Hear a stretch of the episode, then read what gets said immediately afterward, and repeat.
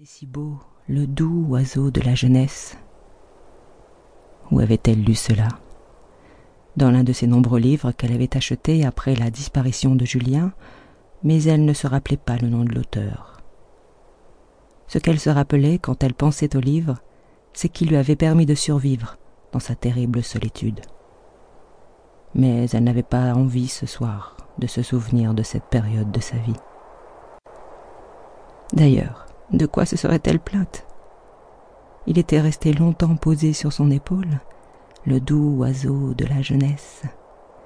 Alors, ici, près des étoiles, elle avait tout le temps de revivre le meilleur et d'oublier le reste.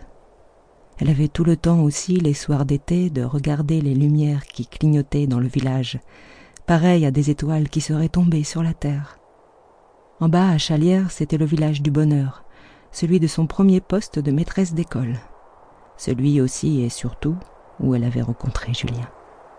C'est pour cette raison qu'elle avait voulu revenir ici, alors qu'elle s'était habituée aux plaines, s'était fait un nid où se protéger du froid de la vie.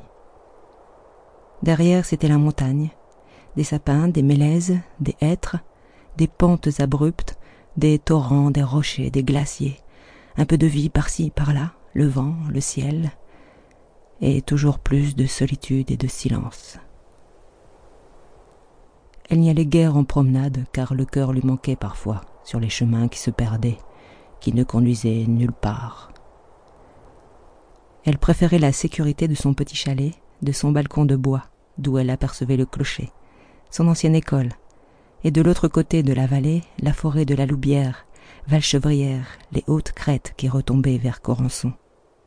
Son jardin aussi qu'il a réconcilié avec cette part de sa vie où elle se penchait vers la terre, avec sa mère. La part la plus lointaine, mais non pas la moins belle. Dans cette nuit d'août, la chaleur de l'été l'oppressait. C'est à peine si la nuit dispersait l'air lourd, épais, qui stagnait tous les jours depuis une semaine. Il sentait la pierre, les forêts, la neige fondue.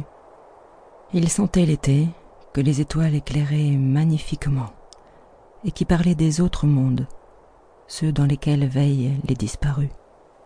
Il faut bien qu'il soit quelque part, murmura-t-elle, car elle parlait à voix haute souvent, pour entendre une voix, même si ce n'était que la sienne. Parfois elle s'interpellait en souriant. Qu'est-ce que tu fais, Blanche Aujourd'hui, plus personne ne l'appelait Blanche. Si elle avait longtemps détesté ce prénom qui lui rappelait trop l'hiver et le Vercors de son enfance, depuis qu'elle y était revenue, elle aimait de nouveau l'entendre. C'était alors la voix de sa mère, mais aussi celle de Julien qui sortait de l'ombre et murmurait près d'elle.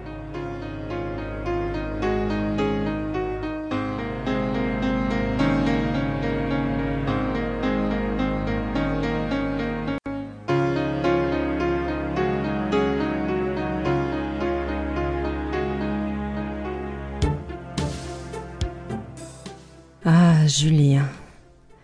Elle n'avait jamais connu une telle force chez un homme, à part peut-être chez son propre père, un colosse qui dépassait Julien d'une tête, semblait inébranlable, indestructible, et pour cause, c'était un homme qui se coltait tous les jours avec les arbres des forêts, au pays des quatre montagnes, où Blanche était née, entre Lens et Villars, au moins six mois de neige sur douze, mais un ciel d'un bleu très pur l'été, et le chuchotement de l'eau du ruisseau qui actionnait la scierie, juste sous le col des Arcs, entre les sommets du Cornafion et ceux de la montagne Saint-Michel. Du plus loin que se souvenait Blanche, le bois et le feu avaient toujours été très importants pour les familles du Vercors, la sienne en particulier. On brûlait le hêtre et on vendait le sapin qui descendait l'Isère puis le Rhône, vers les chantiers de la Méditerranée qui servaient aux charpentiers de Grenoble et de Valence, dans ces plaines où l'on ne se rendait qu'au beau jour, après la fonte des neiges. En hiver, en effet, il fallait creuser la trace avec les chevaux et le chariot en forme d'étrave qu'ils tiraient difficilement. Mais c'était seulement pour se rendre à Villars, à l'anse ou dans les bois d'où l'on charriait les grands fûts en les faisant glisser sur la neige. Elles étaient toujours source de conflits, ces forêts, entre les gardes forestiers et les adjudicataires qui coupaient aussi les arbres marqués en réserve et non en délivrance par le marteau de. Même le père de Blanche avait eu maille à partir avec les gardes. Outre l'exploitation de sa scierie, en effet, il achetait des coupes, faisait commerce du bois, et Blanche se souvenait d'une amende qu'il avait eu du mal à payer et qu'il avait laissé meurtri, en proie à de violentes colères. Les arbres, la forêt, la scierie, c'était le monde des hommes. Blanche, enfant, vivait près de sa mère, qui s'occupait de la maison et cousait des gants pour un marchand de Villars, pendant la journée comme à la veillée, quand on se regroupait pour écouter des histoires de l'ancien temps, des ours qui décimaient les troupeaux, des hivers interminables où l'on avait failli mourir de froid. Ces gants blanches les avaient pris en horreur à partir du moment où elle avait dû aider sa mère, car il n'y avait plus eu pour elle le moindre moment de répit. Sa seule récompense était de l'accompagner à Villars quand sa mère rapportait l'ouvrage exécuté, qui lui était payé à la pièce, sans tenir compte du temps passé. Blanche préférait Villars à Lens, car c'était déjà un gros bourg, avec des commerces, des vitrines, et elle rencontrait là des filles de son âge, échappant un peu à l'isolement de la Syrie. Dès l'apparition de la neige, au début de novembre, la maison devenait le cœur de la vie, mais aussi ses limites. Blanche, du moins pendant les premiers jours, ne détestait pas cet isolement. Le silence d'étoupe autour des murs épais, la pelisse blanche qui habillait les sapins de la pente, les massifs immaculés qui étincelaient sous le soleil ou épaississaient la brume lui donnaient alors l'impression de vivre dans un monde clos, sans le moindre danger. Non, le danger rôdait dehors, où l'on pouvait se perdre, et surtout à la lisière des forêts, où les grands fûts abattus dévalaient les pentes sans que rien ni personne ne pût les arrêter.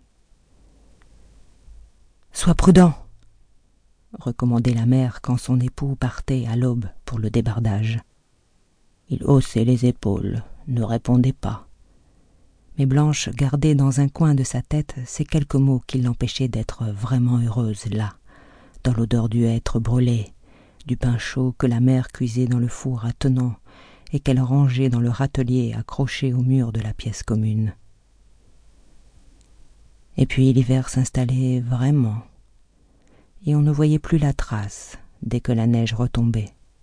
Tout s'arrêtait, excepté le débardage du bois. Le seul moment de joie dans cet immobilisme d'une extrême blancheur, c'était la messe de minuit, à Noël, dans l'église de Villars. À condition que la trace fût suffisamment dégagée, le père les conduisait, la lanterne accrochée sur le char, et c'était le seul moment où ils se retrouvaient ensemble sans devoir travailler.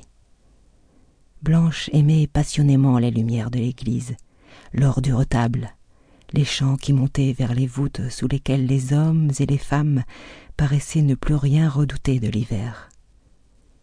À la fin, tous s'attardaient dans la nef le plus longtemps possible pour ne pas affronter le froid du dehors. Et il le fallait pourtant. Quelquefois il neigeait, plus rarement le gel durcissait les étoiles qui semblaient éclater au-dessus de la montagne et retomber en pluie de glace sur la terre. Les cloches sonnaient, tandis que les chars se mettaient en route, cherchant la trace, passaient les dernières maisons, hésitant dans la nuit à la lueur vacillante des lanternes. Blanche se blottissait contre sa mère, fermait les yeux, confiante dans son père qui tenait les rênes. Une fois à l'abri près de la grosse souche qui avait préservé le feu, il mangeait des bugnes, ces beignets de pâte frite et délicieusement sucrés que la mère de Blanche savait si bien confectionner. Puis, très vite, Blanche allait se coucher, rêvant aux sabots en chocolat qui l'attendraient au matin, ornés chacun d'un Jésus rose et bleu.